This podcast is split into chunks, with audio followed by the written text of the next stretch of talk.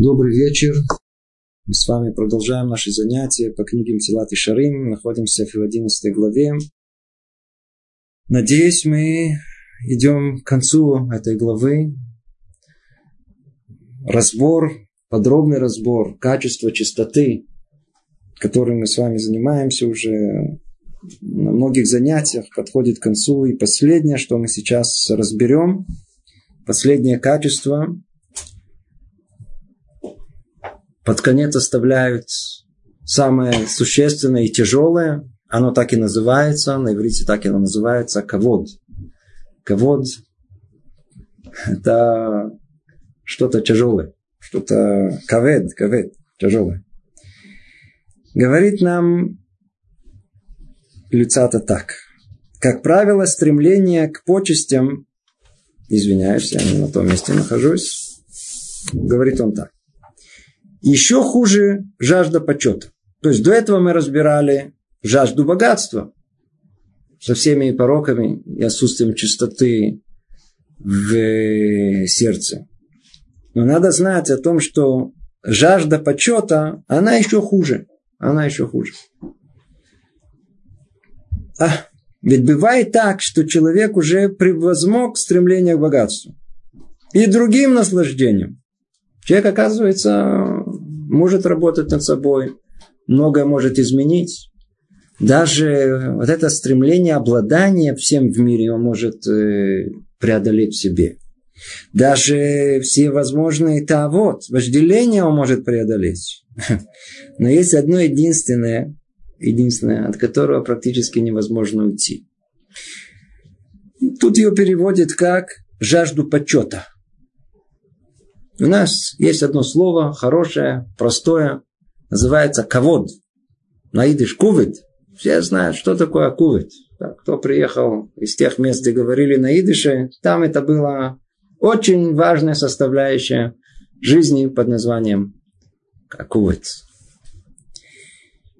Что это такое? Жажда почета. Она давлеет над ним, так как он не может стерпеть видеть себя ниже другого человека. Ну, откуда она идет? Корень, снова возвращаемся к нему, корень основной, который есть в душе человека, это гава, это высокомерие. Высокомерие спрятано там внутри человека, ощущение своего «я». И мы практически не видим, оно, высокомерие человека, оно где-то там внутри. Оно может выпирать, как мы говорили. Но высокомерие не, не востребовано. Оно на прямой форме не высказывается. О том, что... Не видели, человек говорит о том, что я гордый. Я гордый. Вы не заметили, я гордый? Наоборот, это нехорошо. Он гордый внутри. Он ведет себя как гордец. Но никогда не будет э, приходить... Э, с, э, не будет э, провозглашать во все всеуслышание о том, что он гордец. Наоборот, он будет стараться держать это там, спрятать глубоко в сердце. Но есть проявление порождения этого. Оно называется стремление и жажда к почести. Что это такое? Это желание быть человеком значимым. Я кто-то, я что-то. Говорят наши мудрецы о том, что а, качество это, стремление и жажда почета, ощущение значимости своей, это, по-видимому, самое базисное, самое фундаментальное качество, которое у нас есть. Там, на самом глубине сердца, в самом глубине сердца, там, там, там, на самом глубине, как основа всему находится кого-то. И он давит нас, неизбежно требуя свое, а почесть, к чему человека стремится, а даже не имеется в виду почесть о том, что там он стоит на площади и миллион людей аплодирует ему. Речь не об этом идет. Реально, чтобы жена хоть не, не, не, не малейшая почесть оказала ему. Ощущение своей значимости. Это всего что человек хочет это находится там, самое внутри, это считается как бы самая внутренняя часть человека. И так как эта часть души, то порождение этого ковода, она идет из самого высокого места, кисе ковод, который есть у Творца. Так как у Творца есть понятие ковод, есть понятие значимости и уважения, что мы это не объясняем, это тема сама по себе. Точно так же у человека по подобию есть это ощущение почести и уважения. Поэтому это фундаментальная составляющая человека. И до такой степени она фундаментальная, что говорит Слободки, он так говорит о том, что если у человека забрать кого ощущение своего достоинства до последней капли, он умрет. Человека унизим до конца, он просто умрет, он не сможет жить. Почему? Это шелада. Это суть самого человека. Глубоко-глубоко она там у нас сидит. Как она там сидит? Как Творец нас сотворил? В нужной пропорции. Это столько, сколько нужно человеку, чтобы жить, быть э, уверенным в себе, быть крепким, с построенной личностью. Вся проблема, что у нас чуть-чуть мы добавляем от себя. Добавляем к тому, что есть, чуть-чуть больше, чем мы на самом деле. Отсюда и дальше вот это стремление к почести, оно начинает, оно может овладеть человеком, потому что это сила фундаментальная. Как только мы ее распустим или не будем наблюдать за ней, она просто нейтрализует все остальные силы. И тогда что? Вот смотрите, как тут сказано. Давайте пройдем чуть-чуть дальше. Эм... Да, иврите, может быть, это более понятно. Ахаковот удухек. Да, тут, а тут как тут сказано, э, так как э, тут даже это не перевели почему-то, а, а, а, а из всех сил, которые есть в человеке, жажда почета больше всего она движет, она давлеет, она давит на человека. Что значит давит на человека? Давит на что? Давит на его разум. Помните, мы с вами снова вернемся к той точке рассуждения, когда мы говорили о том, что разум человека, он подвержен постоянному влиянию медот, человеческих качеств. Как только одно из этих качеств пробуждается, например, гнев человека, или зависть человека, или ненависть, или стремление к власти, моментально оно разбухает, да, подбирается к крышке да, и сносит ее. Помните, и Первым делом, что происходит, когда из этих качеств пробуждается, у нас крыша летит, да, сносит ее. Человек остается безголовый. И он начинает вести себя исключительно согласно одного единственного качества, которое пробудилось. И если человека задеть, задеть его ковод, задеть его это ощущение собственного «я», то он начинает вести себя и принимать все решения и говорить слова, исходя только из того, чтобы восстановить свое собственное достоинство, а не по сути вообще. Такой человек безголовый, безумный.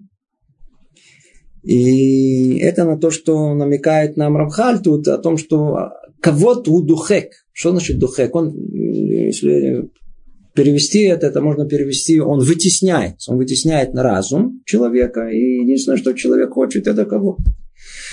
До какой степени кого-то он действительно там внутри сидит нас, мы хорошо знаем из нашего фольклора. Он, какой фольклор? Если трое мужчин соберется, как известно, то они, если уж собрались на троих, да, то что происходит? Ну, троих уже собрались.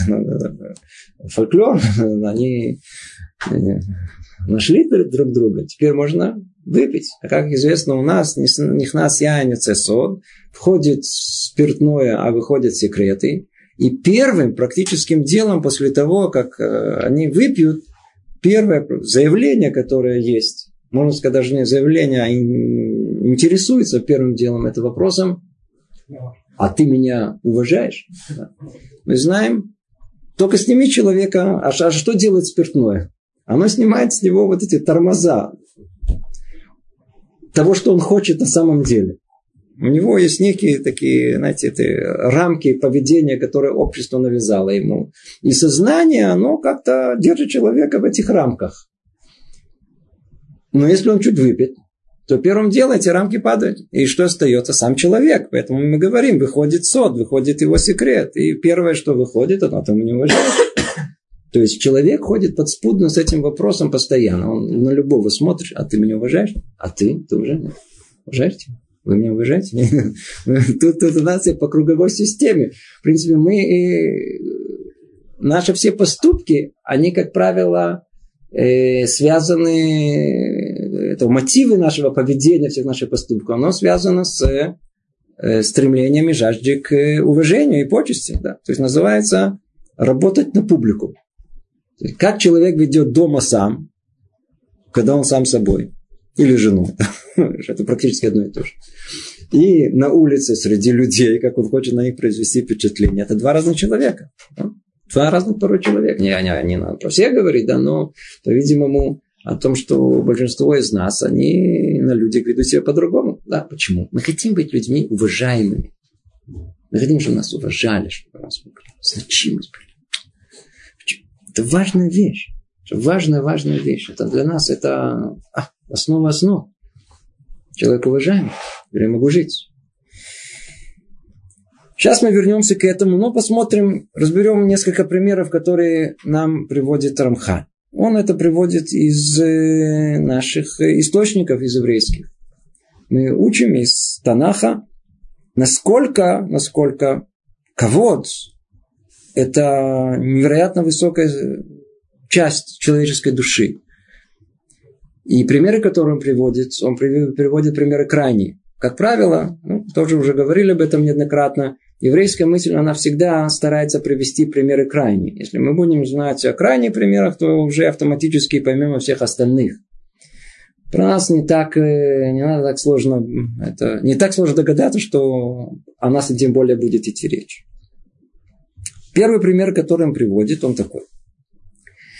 Многие не устояли в этом, что и привело их к погибели. То есть, видите, мы говорим о том, что жажда почета давлеет над человеком, потому что он не в состоянии стерпеть и видеть себя ниже другого. Как только принизили одного за счет другого, как будто его убили, как будто забрали его душу, как будто забрали у человека его часть, часть его сил, ну, буквально его, все его э, э, энергию, витальную силу как будто забрали у него. Поэтому тут говорит, многие не устояли в этом, что и привело их к погибели. Приводит первый пример. Иравам бен Ават. Иравам бен Ават потерял долю в будущем мире только из-за жажды почета. Кто такой был Иравам бен Ават? Я надеюсь, все знаете из еврейской истории. Эм, царя Давида все знают. У царя Давида был сын, его звали по-русски Соломон, Шломо, Шломо Амелех. У него был сын, Рехавам, Рехавам бен Шломо. И он был сыном от э, Намы, жены царя Соломона, Нама, аманитянка. Он был наследником, он должен быть прямым наследником царя Соломона, и он стал царем. Когда он стал царем, то он, по-видимому, не был так мудр, как его отец. И он спросил совет у старейшин, у мудрецов, у людей с опытом жизни. Ну, как вы советуете мне теперь вести политику по отношению к народу? Они ему ответили, смотри, твой отец наложил много налогов, ты, не, по-видимому, не на его уровне. Эти слова они ему не сказали, они дали ему только совет. Надо снять чуть-чуть налоги. Пошел он спросил своих друзей, пацанов, Пацаны ему сказали, смотри, что надо укрепить, ты царь, смотри, надо прижать, крепче надо. Теперь он прикинул туда-сюда, решил о том, что совет пацанов, по-видимому, более толковый, что он решил о том, что надо всех прижать. Как результат, народ взбунтовался и пошел и поставил в качестве царя кого? Ирвам бен А кто такой был Ирвам бен он был необыкновенным мудрецом, которого еще царь Соломон приблизил к себе. Он был одним из самых величайших мудрецов Торы, которые когда-либо были. Он, Ахья Шилони, а пророк Ахья Шилони, рассказывает о них э, Талмуд, что они однажды находились в пустыне, и там они э, занимались Торой, и открытия, которые в Торе у них были, не были подобному до этого и после этого. Тора его, она была лелот дофи, то есть без малейшего какого-то либо э, искривления. Без малейшего искривления. Она э, э, и все остальные мудрецы по сравнению к ним было как, как шелуха. До такой степени он был э, оцениваем нашими мудрецами. И вот у такого человека, у такого человека, кого-то, кого-то, он, то есть не в нашем понимании даже кого-то, надо опять-таки понять, это не кого-то, который мы понимаем, а ты меня уважаешь. А что-то вот это, та самая-самая потайная глубокая часть, которая была, которая есть в душе человека, по-видимому, это тонкость этой души, она там сработала. Где, в каком месте? Известная вещь, которая приводит в мудрецы в трактате Сангедрин, сказано так-то. Вещь совершенно невероятная. Когда Творец почувствовал о том, что Иравам Бенават, он может отойти от пути, да, я не хожу во все детали, тут есть много-много деталей, кто хочет, может открыть это в Танахе, все это увидеть, то он обращается к нему напрямую. То есть он был еще и на уровне пророков. И говорит ему, так сказано там, схватил Творец, благословен он, за одежду Ирвана Бенавата и сказал ему, вернись, имеется в виду, исправься. И тогда я, и ты, и Бен Ишай, то есть Давид, будем гулять по Ганедену, по райскому саду. Ну, а ну, обратите внимание, в каком порядке тут сказано. Что сказано? Говорит Творец, я, он, ты, кто на втором месте? А? Он. Яровам бен Авад. И на третьем месте Давид бен Ишай. До такой степени. То есть мы видим величие этого человека, какое оно было. И в этот момент, можете представить, сам Творец обращается к нему в пророческом э, состоянии. И он не растерялся. Что он отвечает э, Творцу? Говорит ему, а кто будет во главе? Кто первый? Я или, или, или, или царь Давид? Ну, во-первых, что мы из этого учим? О том, что когда даже, даже промиль, даже 0,001% этого кого-то есть у человека, то, по-видимому, его щепут, его умение судить и воспринимать и оценивать, оно чуть-чуть искривляется. Как мы же сказали, уже намекнул Творец ему, кто тут будет первый. Ты будешь первый. Что переспросил? А, переспросил? Будешь второй. Как только переспросил, что отвечает ему Творец, Бенишай будет в главе. Пожалуйста, вот тебе и проверка. Сейчас посмотрим. Что он ответил? Не, если так, я не хочу. Не, не, не, не, не, не желаю, не возвращаюсь, ничего. Не исправляйся. Что значит не исправляется? Что надо было исправлять? Вы знаете прекрасно, что он сделал. Да? Он был один из самых э, э, порицаемых царей. Как мудрец он был один из самых э, оцениваемых, а но, как, как, как э, царь был самый порицаемый. Почему? Потому что когда приходило время идти на регель, то есть приходить к когда пришло время приходить к три раза в год в Иерусалим, в храм, для того, чтобы прийти на Регель, на праздник, на Песах, на Шавот, на Сукот, то собирался весь народ. И там, на горе, в, на священной еврейской горе, Аль-Харабайт, должен, должен был находиться царь. Теперь, кто был царь?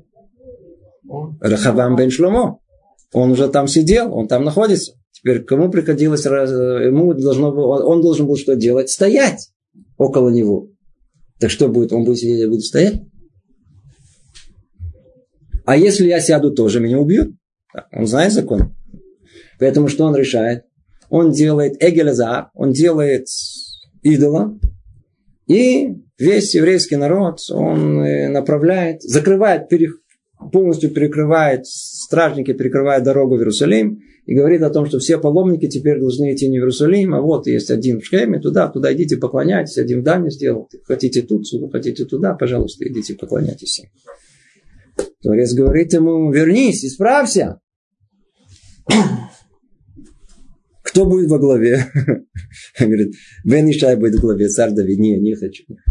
Видим до какой степени а конечном итоге кого стремление, жажда, почета и почести, оно может искривить путь человека. И, как известно, конец ему был очень печальный. Очень печальный у него. Это первый пример. Второй пример, тоже известный.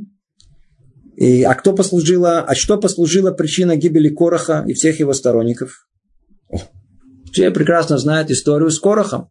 Корох Пикехая, да, тоже был один из самых великих мудрецов, э, умных и разумных, человек уважаемый, он был очень богатый, он был самый богатый.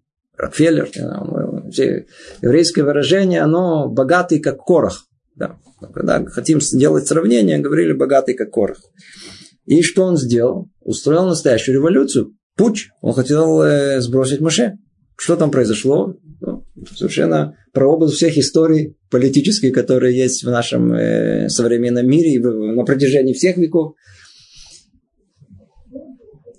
А, э, Моше Рабейну, он был, в принципе, царем в народе Израиля в тот момент.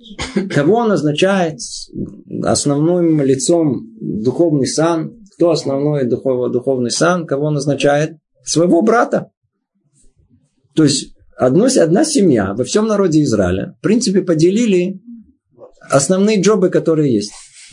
Моше, который спустился с горы Сина, взял себе царя, а брату дал, э, дал коин, коин Гадоль. Он, и они вдвоем управляют теперь всем народом. Что тут происходит? Они, а, да, это, это Цалаха. Пришло время, пришло все. До этого момента они еще как-то они могли это, с этим смириться. Почему? Потому что Моше Рабейну действительно был Ишелоким. Видно было о том, что его лицо было другое, оно светилось, вообще нельзя было на него смотреть. Аарон был действительно приближен во всем этом деле, участвовал, чего не убили во время этого э, золотого тельца, а потом э, истории невероятные происходили. Но это еще ничего, можно было вытерпеть. Но хотя обидно. Было обидно, но все можно было вытерпеть. И вот пришло время, когда пошла дележка в новых джобов. Над, выбирали э, президента каждого из колен. Маше, Рабейну и Аарона Коэн, они из какого колена? Леви. Все прекрасно. Теперь, ну, они уж явно не могут быть президентами. Теперь нужно президента третьего из колена Леви. Теперь, Корах, он чувствовал себя о том, что по значимости своей, по знаниям своим, по богатству, это совершенно неоспоримая кандидатура. Это он и только он. Это совершенно очевидно. И вдруг ему стало известно о том, что кандидатура, которая была выдвинута и утверждена была, совершенно другая, совершенно никудышная, ясно, что не, не, не подходящий к такой великой роли человек. Его звали Элицафан. А что такое был Элицафан? Кто-то, а? Какой-то совершенно непонятно, что за Элицафан Бенузиэль. Кто, кто это такой был? В принципе, он был по своему ихусу и состоянию, да, и почету своему был, как и Корах, да. Единственное, что они были от разных братьев. А Корах считал, так как он от брата более старшего, то по порядку, по порядку после Амрама идет его, его папа. А Лисафан был от брата более младшего. Ну, э, это от Узиэля. Поэтому он говорит, что что-то тут Альпа-Кнуния, они просто против меня что-то имеют. Как только он это узнал, что произошло, как тут и говорится, а что послужило причиной гибели Короха и всех его сторонников? Только жажда почета. Писание прямо говорит об этом. И вы домогаетесь еще и священничества? То есть так он обращается к Моше и к Аарону. А наши мудрецы говорят, а с чего все это началось? Все это путь.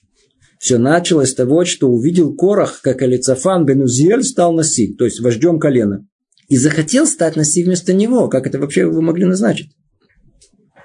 Именно это, по мнению мудрецов, привело к тому, что разведчики стали дурно говорить о... Это, секундочку, я уже перескочил.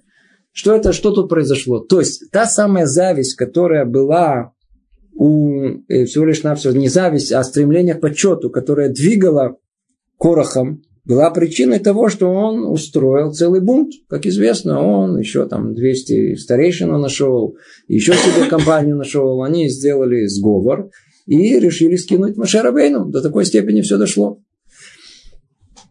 Причина этому была точно такая же, величайший человек Корах, а там изнутри двигала им всего лишь одна сила под названием кого-то, стремление к почести. По мнению мудрецов, третий пример, что привело к тому, что разведчики дурно говорили земле Израиля. Теперь вспомню снова нашу историю, описанную в Таре. Приходит народ Израиля к земле Кнана, и уже надо туда вступать, и вдруг народ захотелось послать разведчиков. Несмотря на то, что Творец уже пообещал им о том, что земля обетованная, оно течет молоком и медом, все для вас, все приготовлено, только входите. Уже все было обещано и сказано. Нет, надо проверить. Надо посмотреть, что там, как там, там удобно, неудобно, там э, подходит, не подходит. Решили послать разведчиков. Все, послали разведчиков. Теперь кого посылают? Не послали первопопавшихся, а кого? Самых достойных людей. Снова кого? Тех же вождей. Самых больших послали. И вот эти вожди, то есть президенты, президенты колен, они пошли туда, пошли туда. И когда они вернулись, а, они отговорили весь народ вообще входить в землю обетованную. Творец пообещал, пообещал, но что они увидели? А, мы увидели там, эта земля страшная, а там одни похороны, пришли сюда похороны, там похороны, вы не представляете, какие там плоды растут, огромные, там великаны, мы себя чувствовали букашками такими, как кузнечики ходили между ними. Э, страшное дело. Земля невероятная, чудеса. Все тут же перепугались. Естественно, что кто хочет жить постоянно под колпаком. То есть они 40 лет, э, извиняюсь, это еще до 40 лет, они до этого чувствовали, что присутствие Творца во всем месте. То деться некуда. Знаете, как постоянно под наблюдением. Никакого греха сделать практически невозможно. Стыдно. А хочется страшно. Теперь, теперь ему говорят, на постоянное место вы зайдете в Арат Исраиль. Теперь, казалось бы, там уже можно расположиться спокойно. Они хотели проверить, можно ли там уже жить по естественным нормальным желаниям человека. Да? И выясняется, снова там все под колпаком. Снова Творец там на всем наблюдает. Неестественно, все чудесным образом. Перепугались. Не захотели войти. А кто наговор сделал на землю Израиля хорошую? Вот эти разведчики. А почему? Потому что у них было такое ощущение, это, знаете, всегда при смене событий, ситуации Земли, иди знай, и управление меняется. А вдруг не они будут во главе? Не они будут первые.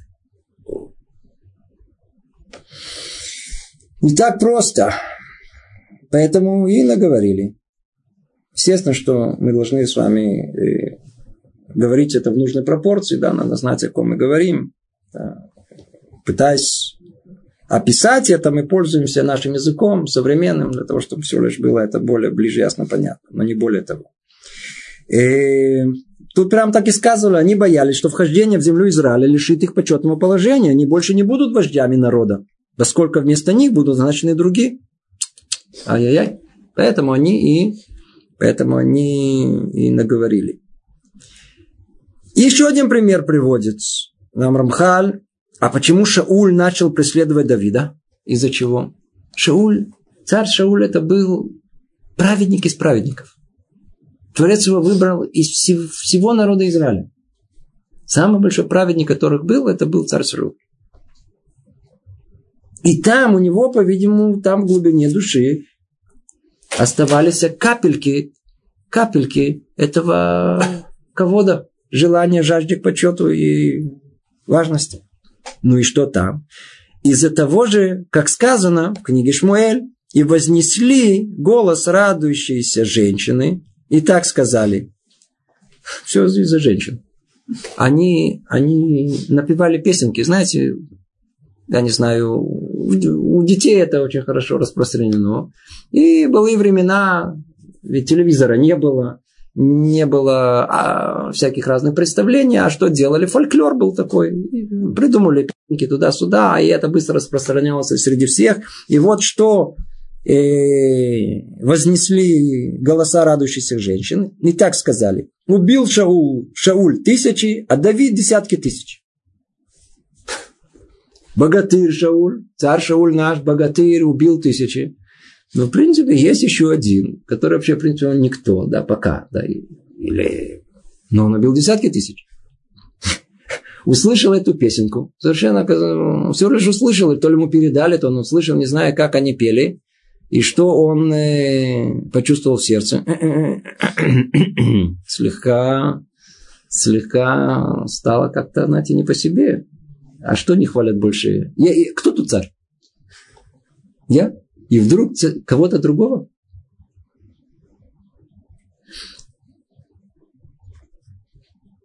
Что вам сказать? Я в скобках вставим, просто чтобы не забыть. Если не дай Бог, жена, жена, которая не мудра так, как недостаточно мудрая, как Тара это требует. Она в присутствии мужа начнет хвалить какого-то другого мужчину. И неважно какого. Это включая даже равина или включая какого-то преподавателя, неважно кого. Она сделает большую ошибку в своей жизни. Почему? Я бы кого? Это заденет э, центральная часть э, мужской души. Нельзя трогать мужа. Нельзя мужа трогать. Ну и получается глупость. Царь не должен заниматься убиением врагов. Давид и его подданные, это его, так сказать... Не всяком сомнении, это то, что ощущал Шауль. Шауль, царь Шауль ощущал, а то что-то происходит. Кто тут царь? Я тут царь. А хвалят кого? Больше хвалят Давида. Ну так Давид мой подданный, я его послал, то есть это моя заслуга, что я нашел кого послать. О, точно. Значит, десятки тысяч кто убивал. То есть я убивал, я убивал, как тут сказано, тысячи, плюс еще и десятки тысяч. Что прописывает это Давиду? Я тут царь. Что вообще его имя даже упоминать? Нельзя жене упоминать имя других мужчин. Вообще. Вообще. У меня был случай, одна, одна невеста сказала своему жениху такую интересную одну фразу. Она ему сказала он приблизительно так.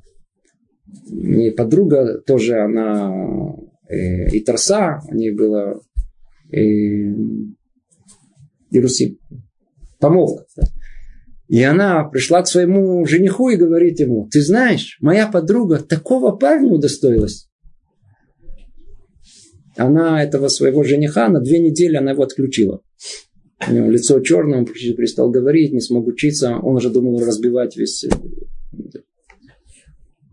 и мы не понимаем, почему. Если разберемся, ответ он какой? Кого? Стремление быть человеком значимым. А что сделала неразумная жена? А это невеста. Что она сделала? Она задела то самое основное качество мужское, которое нельзя задевать. Нельзя его вообще трогать, даже приближаться к нему она другими словами сказала, смотри, конечно же, я рада выйти за тебя замуж, но вот моя подруга удостоилась. Я не удостоилась, вот она удостоилась. Он это помнит ей до сегодняшнего дня. Они поженились. Не помню, уже 10 лет живут. Он время от времени это напоминает. И э, поэтому мы тут это говорим, чтобы если не наливать, чтобы кто-то нас тут услышал, чтобы одна жена хотя бы это мужу не сказала, представьте, мы спасем целую семью. И уже достаточно и этого. Итак, почему Шауль начал преследовать Давида? Как мы сказали, всего лишь навсего какая-то песенка. Вознесли голос, голос радующейся женщины и сказали, убил Шауль тысяча, а Давид десятки тысяч. И с того дня и далее стал Шауль смотреть на Давида. То есть преследовать его. То есть он уже другими глазами смотрел на Давида, конкурент. И последний пример приводит нам э, Люцато. Э, а что заставило Йова убить Ямасу? Кто такой был Йов? Йоав был, э, он был э, министром обороны. Он был начальник генерального штаба царя Давида.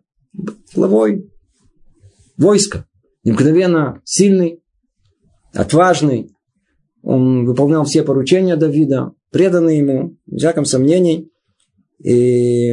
Но как только он услышал о том, что Давид намекает о том, что Амаса тоже кто-то и что-то, а кто такой был Амаса? Он был один из тоже э, богатырей, необыкновенно сильных, проворных, достойных людей.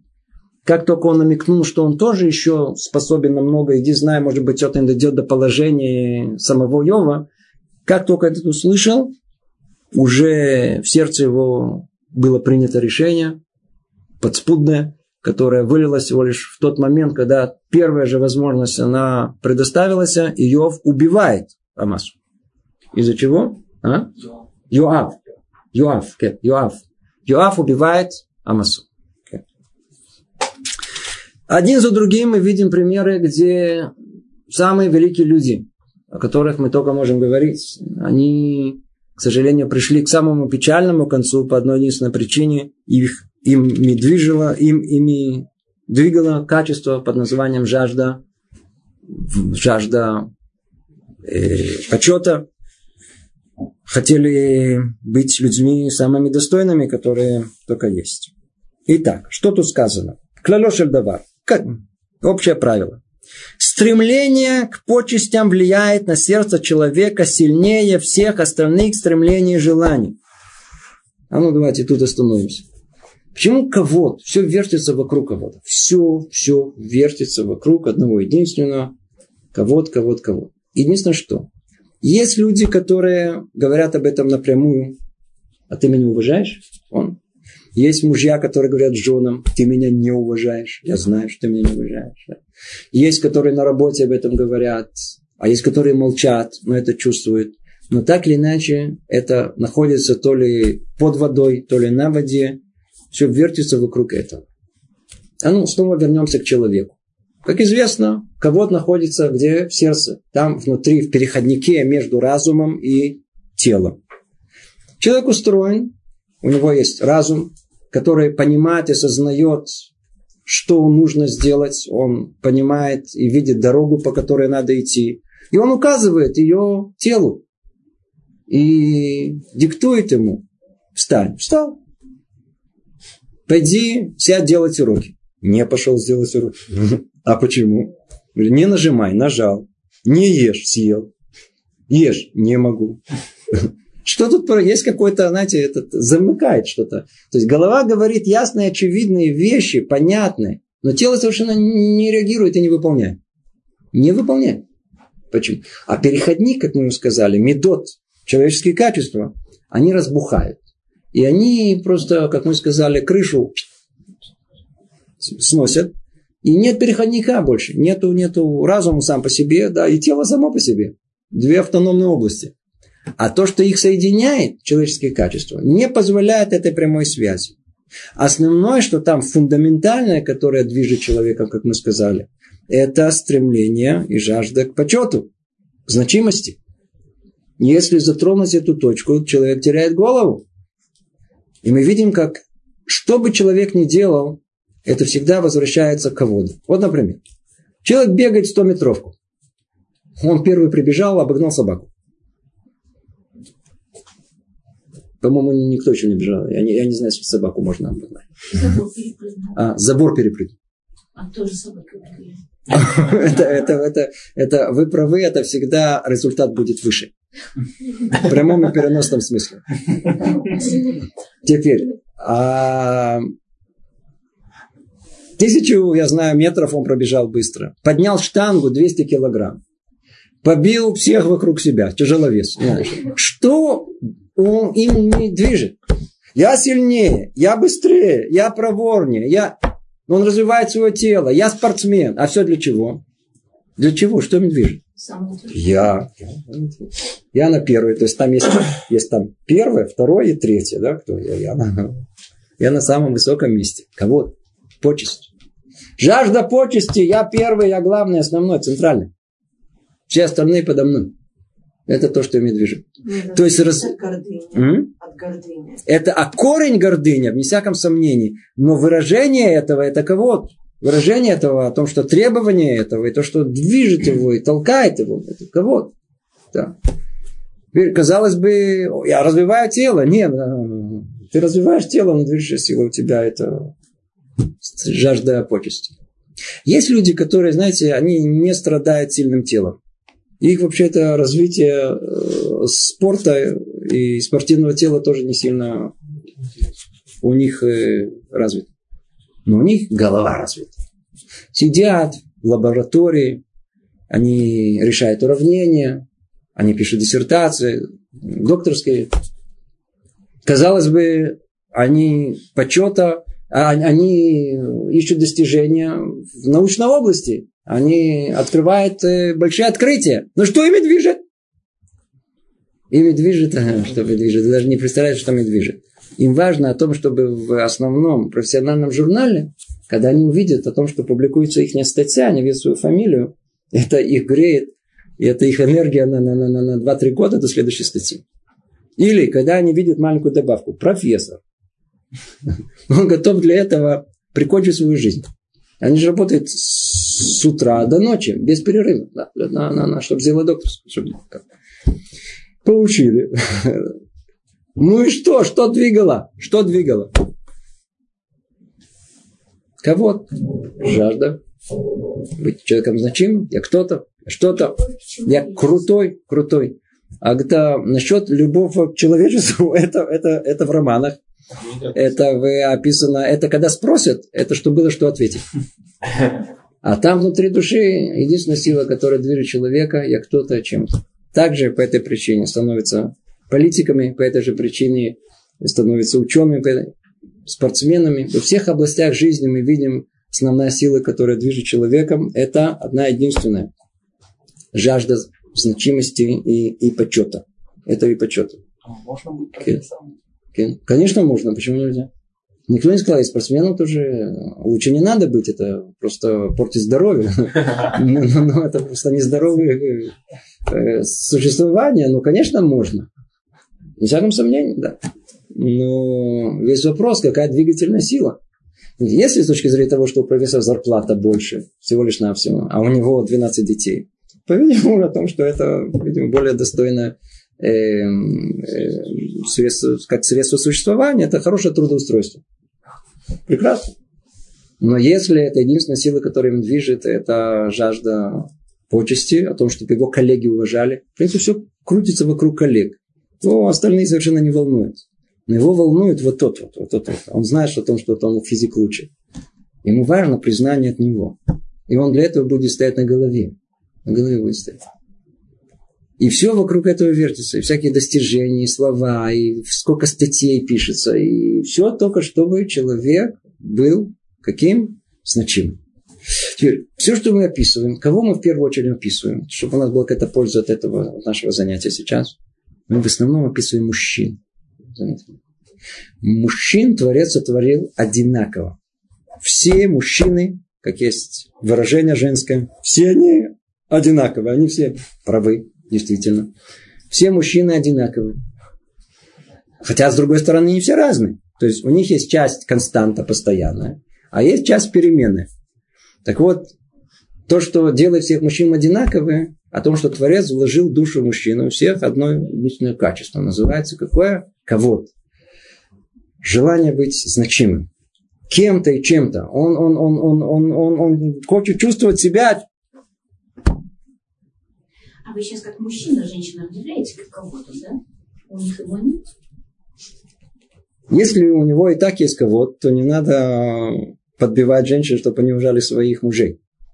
Но, как правило, речь идет о том, что это качество присутствует, и оно сильно-сильно давит изнутри души мужского характера, и он хочет быть человеком уважаемым. И неважно, то ли он на самом деле уважаемый, достойный человек, то ли самый недостойный человек, то ли он человек крепкий, то ли он человек слабый. Неважно, все мужчины в этом смысле устроены одинаковы. И даже самый большой хлюпик, у которого уже мама прошлась по нему, плюс бабушка, еще от прабабушки досталась ему, Тем не менее, тем не менее, он, когда выходит, когда он женится, он рассчитывает на том, что, ну, по крайней мере, будет одна единственная, одна единственная, от которой он ждет, что она будет его Слушай. уважать.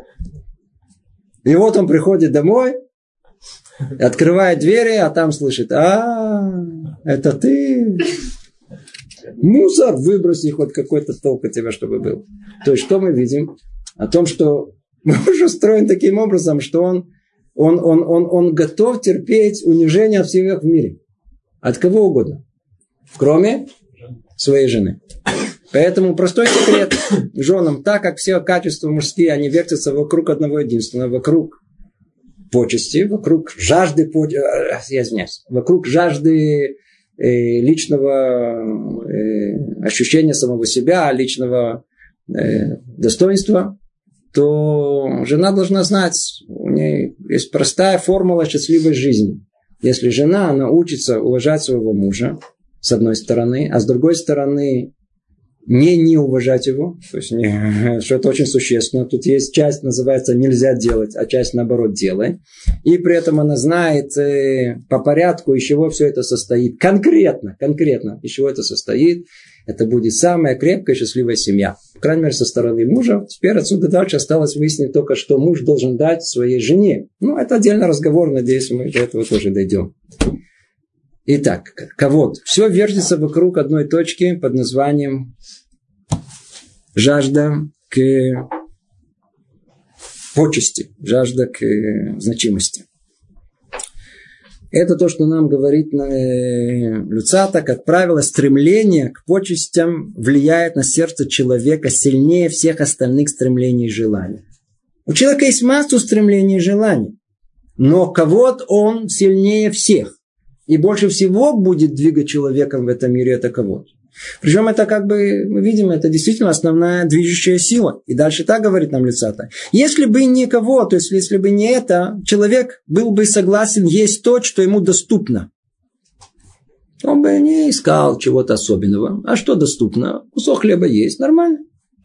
Одеваться в то, что только прикроет его наготу. Сколько нужно? Только чтобы наготу. Для чего нужна одежда такая, всякая? и жить в доме, который только защитит его от непогоды. И тогда было бы ему легко заработать на жизнь. Скажите, сколько что нужно? Любая подножный корм, практически он прикладный человеку. Э, минимально быть одетым. Крыша какая-то минимальная над головой. Э, столько времени теперь сиди, учись.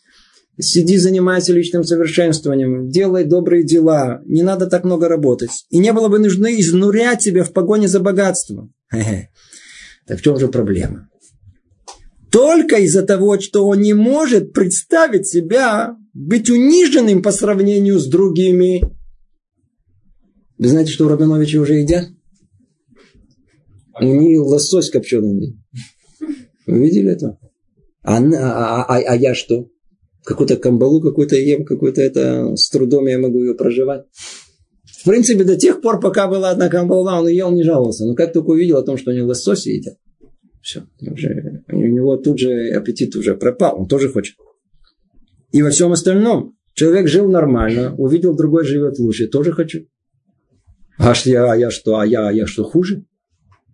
И этот человек не движет. Мы попадем в какую-то компанию, а там кто-то продвинулся. И у человека такое ощущение о том, что смотри, люди двигаются, а я, а я где? И ощущение, то, что я несчастный, прибитый. Если вдруг есть какая-то лихорадка, кто-то богатеет, кто-то становится знаменитым, кто-то становится, занимает какую-то должность. И вдруг человек видит о том, что все... А, и он, у него с такого ощущения, то, что он, он несчастный. Я никто. Я. Что задевается? Задевается вот это самое глубинное качество под названием кого-то. И что он тогда? Он тоже начинает скрести зубами пытается лезть вверх. Только из-за того, что он не может представить себя униженным по сравнению с другими, он взваливает на себя самую тяжелую ношу и труды, и труды его делаются бесконечными. До такой степени он, он готов грызть эту жизнь, только чтобы быть человеком значимым, чтобы был кем-то, чтобы был чем-то. Поэтому сказали наши мудрецы, зависть, вожделение и почести уводят человека из этого мира. Мы еще раз повторим это, тысячу раз повторим это. Это э, ключ к пониманию того, как можно жить счастливо и как можно жить несчастливо. Видите, то, что тут сказано. Зависть, вожделение и почести, то есть основные силы, которые двигают человеком, одна из них это самая основная, это почесть, они выводят человека из мира. Какого мира? Что за мир? Кроме того, что основное понимание этого из мира грядущего, да, есть еще понимание, какое простое гораздо перед носом нашим. Когда человеком движет жажда почести, вожделение и зависть, эти качества, эти силы выводят его из мира хорошего, нормального, доброго, где просто хорошо жить, в мир сумасшедший, вечных гонок, вечного недовольствия, вечных проблем, вечного ощущения этой жизни, что я что-то недополучил, и кто-то больше, и кто-то меньше, он мучается, несчастный, бедный, прибитый. Есть два пути, пожалуйста, можно идти так. Сказали мудрецы ясно и понятно. Когда у человека пробуждается жажда почести, вожделение и зависть, у, они могут вывести этого человека из мира, вот этого доброго, хорошего, где нормально жить можно. Отлично жить, прекрасно. В мир какой? Вечная конкуренция, вечное ощущение, что я не успел, не добрал, не додал, не дополучил. Несчастный, прибитый, бедный. Печально, грустно становится. Мне не додали. Не додали. Не дополучил. А мог бы. А почему меня никто не интересуется мной? Почему мне никто не звонит? Я только два имейла получил.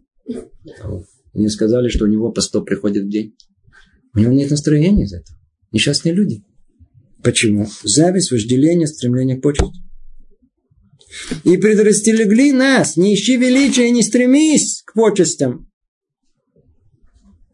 Сколько людей, боясь уронить свое достоинство, мучают себя голодом и унижаются, живя на подаяние. Но не берутся на работу, которая кажется им недостаточно почетной. Вы встречали таких людей? Они готовы крутиться, крутиться по домам, простить милостью. Смотрите, скажем так, кто это делал, то, по-видимому, он знает, что это не, сам, не самое почетное занятие. Неприятно даже. Но что его не сводит до такого уровня? Вы думаете, казалось бы, это те люди, которые, которые, которые это человек, мы об всем, естественно, говорим. Это человек, который он такой, знаете, скромный такой, такой, смиренный, у которого нет стремления, совершенно нет кого-то СМИ, нет ощущения своего я, это вовсе не. Он не пойдет работать на работу, которая недостойного уровня, что пойду зарабатывать он лучше пойдет, будет собирать. Я собираю две с половиной тысячи в месяц. Всего лишь работает два часа в день. Он просто стоит на кикар шаббат, это самое, да, да, гимера шекель, гимера шекель. И нормально, он имеет две с половиной, три тысячи в месяц. А я что, пойду работать дворником? Или пойду каким-то грузчиком? Или пойду даже сторожем работать? Хотя сторожем сейчас все любят работать. Сидит, нет. Это хорошая, хорошая работа, ничего не делает. На времени только держит пистолет, слушает музыку и отсыхает мозги. В прямом и переносном смысле. Ну, даже на такие работы не ходит. Почему? Это не по моему уровню. Я инженер. я, я, я знаю, техна, я, я, я, закончил технику или. Не по моему уровню, они не пойдут. Почему? Роля фиг воды. А собирать деньги. Ну, это ничего страшного, это временно. Я, ничего, пробьемся. Если на свете еще больше вздор, чем это? Они предпочитают безделие, приводящее к скуке, разврату, воровству. Да? То есть до такой степени они не пойдут на работу. Почему это не на их уровне? К чему это приводит? Они ничего не будут делать. Безделие. А что безделие делает? Как только у человека он ничего не делает. Безделие, как всегда, приводит к скуке. А скука к разврату. Да, то ли в мысли, то ли в действии. Воровству и всему и всем преступлениям на свете лишь бы не уронить свое достоинство и не унизить, как им кажется, свою честь. Все идет по моей чести. Главное, честь не уронить. Мундир, мундир. Ох, сколько есть историй наших мудрецов. Сколько есть историй наших мудрецов. Мы тут совершенно ничего не успеваем. Да, одну за другой, чтобы просто показать, с одной стороны, насколько наши мудрецы, они убегали от почести, а с другой стороны, как они считались с почестью другого человека. Обратите внимание, это очень важно обсуждать эту тему, чтобы мы не потеряли только ориентиры. Человек должен относиться к почести самого себя и желанию, этой жажде быть кем-то и чем-то, быть необыкновенно критичным, чутким и стараться это качество контролировать. Не дать, чтобы оно стало доминантным в нем. А с другой стороны, к другому человеку надо относиться с самым высоким уважением. Самым высоким уважением. Надо постоянно подчеркивать это всеми путями своими, насколько мы да? Сколько мы должны, сколько мы уважаем других людей.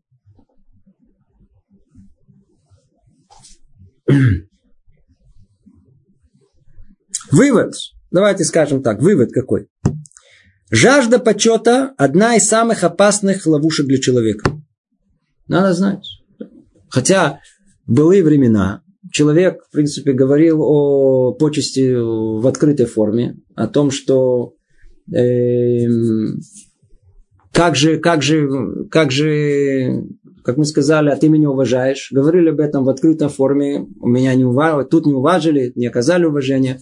И казалось, я знаю, для многих понятие уважения это центральное место занимает в их сознании. И есть легитимизация, э, или э, есть отношение легитимное к этому, о том, что мы все должны относиться ко мне с уважением. Есть многие люди, которые с этим, с этим ходят в своей душе. Но надо знать, что это качество одно из самых порицаемых, которые у нас есть. И называет ее в другом месте э, Рамхаль Хевель. Просто ничего, пустое место. Совершенно это ложные претензии, которые есть у человека в этом мире. Это самая опасная ловушка из всех, которые есть для человека. Почему? Я не боюсь, что мы уже не успеваем, только скажем это в нескольких словах. Не может быть человек верным слугой Всевышнего, если он оберегает свою честь. Ведь неизбежно по глупости своей нанесет ущерб славе Всевышнему. Оказывается о том, что понятие кого-то это одно из двух.